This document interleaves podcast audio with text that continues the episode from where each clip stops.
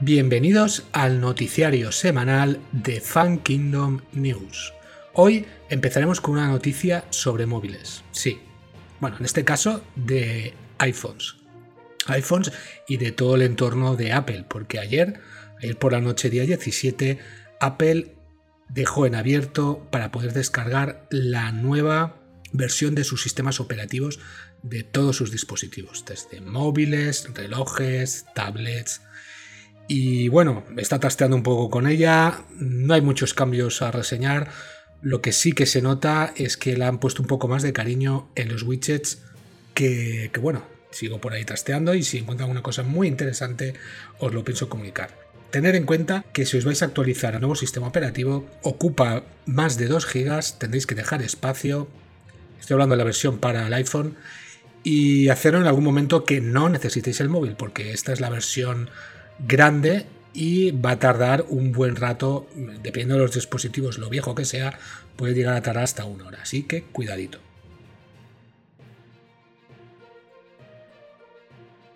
Se nos ha ido Diana Riggs la que ha sido hasta hace poco la verdadera reina de Poniente, la actriz que interpretaba a Lady Olena en Juego de Tronos. Es la mujer esta mayor, tan simpática y con tan mala leche que, le hacía la puñeta cada dos por tres a la familia Lannister.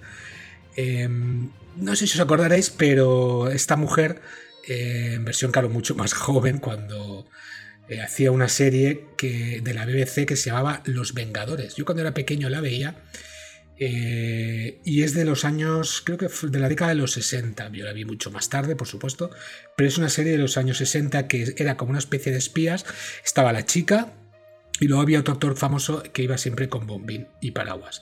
Posteriormente hicieron una, película de la cual mejor ni nombrar. Pero seguro que os acordáis, seguro que os acordáis. También comentaros dentro de, del cine, de todas las novedades de cine, que Wonder Woman posiblemente va a retrasar su estreno, esperemos que sea durante lo que queda del 2020. Y por desgracia, también hay muchos rumores de que Dune no se estrenará en el 2020, posiblemente lo pasen al 2021. Cuando tengamos noticias fehacientes sobre ello, os informaremos.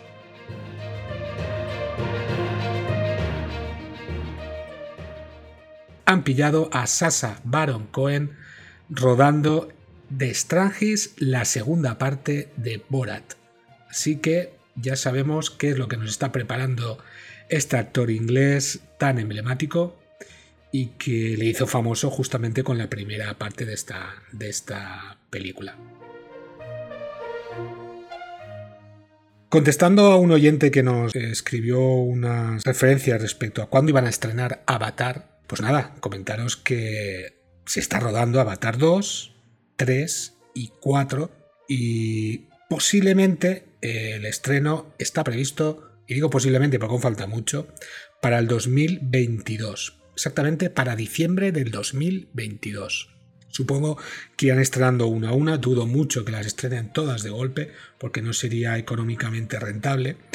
Y lo que sí que tenemos, porque a falta de un tráiler que aún tardará mucho en que podamos verlo, sí que tenemos imágenes en las cuentas de Instagram de los actores. Exactamente en la cuenta de Sigourney Weaver ha publicado alguna, alguna foto en la que se la ve eh, rodando la película bajo el agua. Está rodando eh, en escenas con una especie de como de mini submarinos que los llevan por debajo de la superficie y bueno, pues eh, decir que estas escenas acuáticas eh, creo que de los mejores que nos pueden dar cosas que mostrar interesantes, el mejor es James Cameron, sin duda. Ya lo hizo en Titanic y por supuesto nos lo hizo en, la maravillosa película de Abyss. Que Abyss también tiene, tiene mucho, mucho que enseñarnos y posiblemente hagamos un especial de esa película.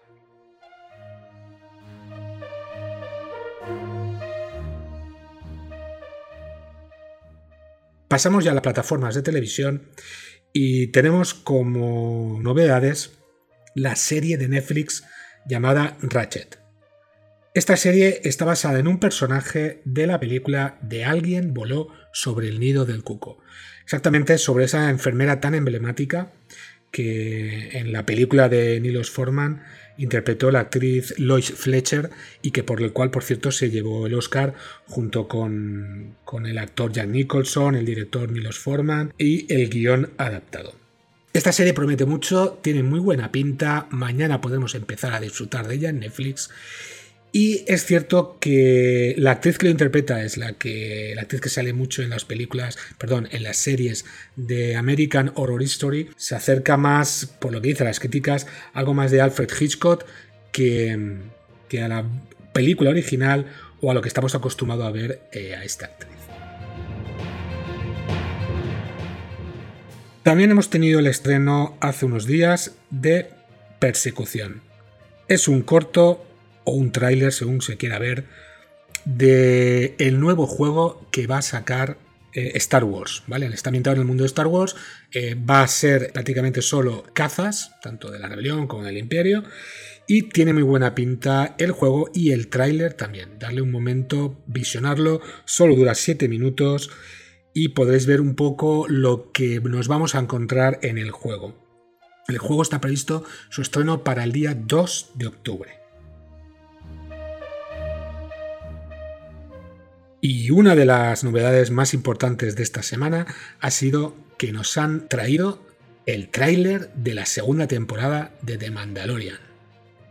La semana pasada estuvimos comentando que habían imágenes nuevas, que ya teníamos la fecha del estreno para el 30 de octubre, queda menos de un mes, y esta semana nos han deleitado con un tráiler de casi dos minutos de duración hablan de hechiceros llamados Jedi, sale un X-Wing, salen gamorreanos con sus vibrohachas. Ya tengo ganas de verla y supongo que vosotros también.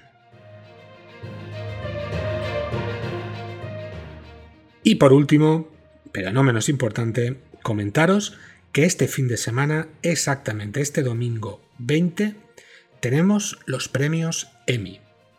Los premios Emmy son los galardones que premian a la industria de la televisión americana. Y esta es su, 72 edición. Este año la va a presentar Jimmy Kimmel y se va a hacer desde Los Ángeles. Va a ser una ceremonia un poco peculiar por culpa del COVID, pero seguro que es muy interesante.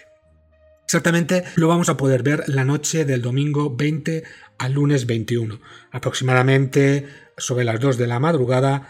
Este año dicen que no va a haber alfombra roja por cuestiones del COVID, Podemos verlo eh, solo en España en Movistar. Y mi pequeña recomendación a los premios, os, os comento, quedaos con los nombres de las series de sucesión. Este año va a volver a ganar, seguro. La segunda temporada es genial.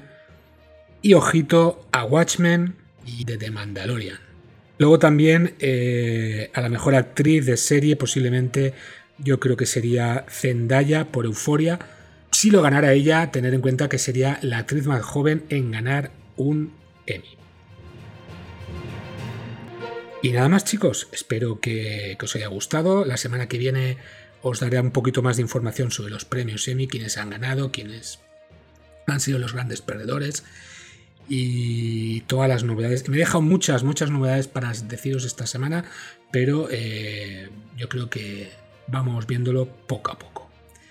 Pues nada chicos y chicas, encantados de estar aquí con vosotros unos minutitos para poneros al día y adiós.